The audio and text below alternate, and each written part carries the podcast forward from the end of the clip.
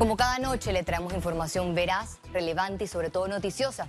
Un repaso completo de Panamá y el mundo en tan solo 30 minutos. Esto es Econius. Comenzamos enseguida.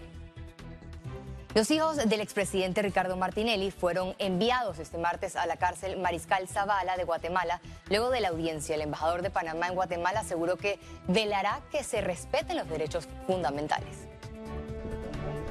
Los hermanos Luis Enrique y Ricardo Alberto Martinelli Linares tienen un futuro incierto en Guatemala donde deberán esperar desde una prisión o una audiencia en la que se decidirá la extradición a Estados Unidos. Es como un contrasentido que esto se haya dado eh, habiendo ellos estado detenidos en noviembre por un tema de migración en Estados Unidos y luego todos estos meses bajo fianza y hayan salido. No se sabe cómo terminó el caso si fueron deportados, si no fueron deportados, eh, si fueron sancionados o no fueron sancionados. Los hermanos Martinelli cuando salieron de los Estados Unidos no tenían ningún cargo penal en su contra. En tal sentido, no pueden ser considerados prófugos de los Estados Unidos. Estados Unidos tiene entre 40 a 90 días para sustentar la extradición, luego que el Departamento de Justicia revelara los cargos por el papel de esquema de sobornos y lavado de dinero involucrando a un antiguo miembro de alto rango del gobierno. Los señalamientos guardan relación con coimas a oficiales del Estado, servidores públicos y partidos políticos de Panamá. El Departamento de Justicia indicó que los hermanos Martinelli presuntamente participaron de la recepción de 28 millones de dólares con transacciones de bancos de Nueva York que forman parte de alegatos de conspiración para lavar dinero. Yo creo que, van a ser extraditados a Estados Unidos por parte del gobierno de Guatemala. Eh, difícilmente eh, Panamá no lo está pidiendo en ninguna forma al gobierno de Guatemala. Este no es el caso del general Noriega que Francia pedía y Panamá pedía. Ese no es el caso. En este momento el gobierno panameño no ha, no ha ejercido ninguna petición ni nada por el estilo.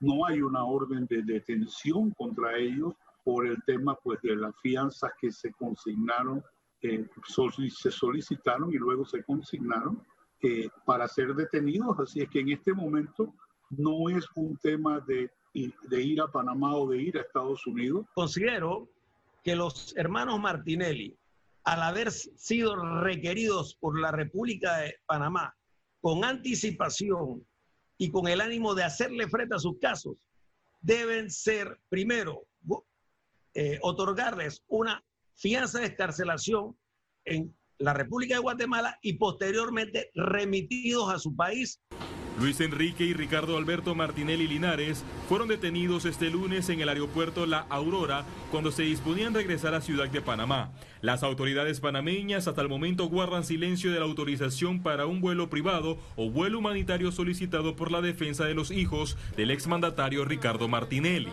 Félix Antonio Chávez, Econius. El expresidente Juan Carlos Varela, a su salida del edificio Avesa, manifestó que aportó mucha información a la Fiscalía Anticorrupción por el caso Oderbech. Hemos venido una vez más a cumplir, como le hemos dicho. Personas inocentes no huyen, no se esconden, dan la cara a la justicia, a las autoridades del país que tienen la responsabilidad de velar por el bienestar de todos los ciudadanos. Hemos entregado eh, bastante información, toda la información que sentimos necesaria para poder aclarar cualquier pregunta y también para poder contribuir con la investigación, porque el país se merece saber la verdad de este caso. Así que estamos eh, colaborando en todo, como lo hemos dicho, estamos aquí y hemos entregado una cantidad muy importante de información, como ustedes vieron a la entrada. Siguen los aumentos de casos de COVID-19. El día de hoy Panamá registró más de 40 mil casos. Según el informe, la mayoría de los pacientes son personas entre 20 a 39 años. Más detalles a continuación. De acuerdo al informe epidemiológico del MINSA, este martes se reportaron 40.291 casos acumulados de COVID-19, con 957 nuevos casos, un total de 1.022 pacientes hospitalizados, 160 en las unidades de cuidados intensivos y 862 en sala. Hasta la fecha hay 18.726 recuperados clínicamente. La cifra de fallecidos por coronavirus aumentó a 799.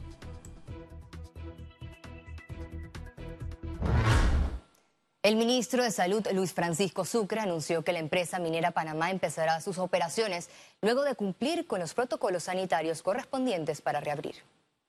El equipo interinstitucional que hizo las evaluaciones en la minera Panamá estuvo conformado por el Ministerio de Salud, Mitradel, MISI, Caja de Seguro Social y Mi Ambiente. Estos realizaron inspecciones a las instalaciones y verificaron el cumplimiento del plan de bioseguridad, además de hacer el análisis también de salud ocupacional. Se revisó toda la información que la minera había remitido y se cotejó con la lista de verificación para los lineamientos de la nueva normalidad post-COVID-19. Y la empresa se comprometió a cumplir con una declaración jurada de responsabilidad y cumplimiento de sus planes. El Consejo de Salud recomendó aumentar el personal de atención para pacientes con coronavirus. En la reunión de este martes, el Consejo Consultivo de Salud, entre sus recomendaciones, pidió aumentar el recurso humano para la atención de personas afectadas por COVID-19, además de un personal para realizar la trazabilidad de los casos. La Caja de Seguro Social convocó a médicos especialistas y subespecialistas formados en la institución a presentar su documentación médica y personal para optar por una posición laboral en la entidad. La medida busca reforzar la atención médica ante la situación que vive el país por el COVID-19. La entidad requiere personal en anestesiología, cirugía general, geriatría, medicina interna, medicina crítica, urgencia médico-quirúrgicas, neumología, infectología y medicina familiar. Los interesados deberán entregar la documentación en el Departamento Nacional de Docencia e Investigación de la Caja de Seguro Social, ubicado en Clayton. El director de, de, Salud de Panamá Oeste, Alex Vergara, aseguró que el hospital Nicolás Azolano en La Chorrera llegó a la capacidad máxima de seis hospitalizados en la unidad de cuidados intensivos. Hasta este momento tenemos 65 pacientes COVID hospitalizados en el Hospital Nicolás Azolano. Tuvimos que ampliar, nuestra capacidad habilitando eh, dos salas eh, lo que era la consulta interna del, Hospital Nicolás Solano, la transformamos en salas y en estos momentos eh, pudimos anexarle a, a esa capacidad unas 30 camas adicionales. Eduardo Quirós, representante de la Comisión de la Libertad de Prensa, pidió que la justicia panameña en el caso del secuestro de activos hacia el diario La Prensa esté a la altura y que no afecte la actividad periodística. Yo aspiro a que la Administración de Justicia panameña esté a la altura, asegure que esto no impacte el normal funcionamiento del medio para que la libertad de expresión no se vea eh, afectada y a que el proceso eh, donde se está reclamando que un derecho, que, que, una honra ha sido impactada, se resuelva también conforme eh, el Estado de Derecho en Panamá. El abogado José María Castillo señaló que el expresidente Ernesto Pérez Valladares no está por el dinero en demanda civil contra el diario de la prensa por 5 millones de dólares. El producto de este proceso va a ser donado a la Facultad de, Comunicación Social para mejorar la enseñanza de la ética y del periodismo en la República de Panamá. O sea que en verdad el Pérez Valladares no está por el dinero, él está por que ellos aprendan, o no aprendan, que ellos eh, puedan rectificar lo que hicieron. Este martes, la Asamblea Nacional de Diputados realizó su primera sesión virtual, marcando un precedente en la historia política del país. La medida busca disminuir los contagios del COVID-19 en el Pleno Legislativo. Los diputados abordaron temas como la discusión en segundo debate del Tratado de Libre Comercio entre Corea del Sur y países de Centroamérica. Se conoció que hasta el jueves 16 de julio los diputados trabajarán de esta forma. ENSA extendió por un mes más los beneficios de la ley moratoria. La empresa llegó a un acuerdo con el Gobierno Nacional para aplicar la prórroga en el mes de julio con la suspensión de los cortes de servicios eléctricos. Los afectados por el coronavirus que desean aplicar el beneficio deberán llenar el formulario ingresando al sitio web ensa.com.pa. ENSA informó que hasta el 31 de julio seguirá entregando a los clientes el servicio prepago. Economía. El Consejo de Gabinete aprobó medidas económicas, laborales y sociales para atender la pandemia. Entre los puntos aprobados está un préstamo del Banco Interamericano de Desarrollo de 400 millones, implementación del programa de emergencia para la sostenibilidad macroeconómica y fiscal del país. Ante la expectativa en el país sobre cuáles actividades y regiones serán abiertas en bloque 3, el Ministerio de Comercio informó los factores que estaban tomando en cuenta el, Ejecutivo para esa decisión tomando en consideración la tasa de infección de la región o provincia, la capacidad hospitalaria, el impacto o, riesgo que representa esa actividad eh, económica o comercial con su reapertura y por supuesto muy importante el estricto seguimiento al cumplimiento de las normas de bioseguridad, que es lo que va a garantizar que finalmente logremos la propagación del virus a nivel nacional.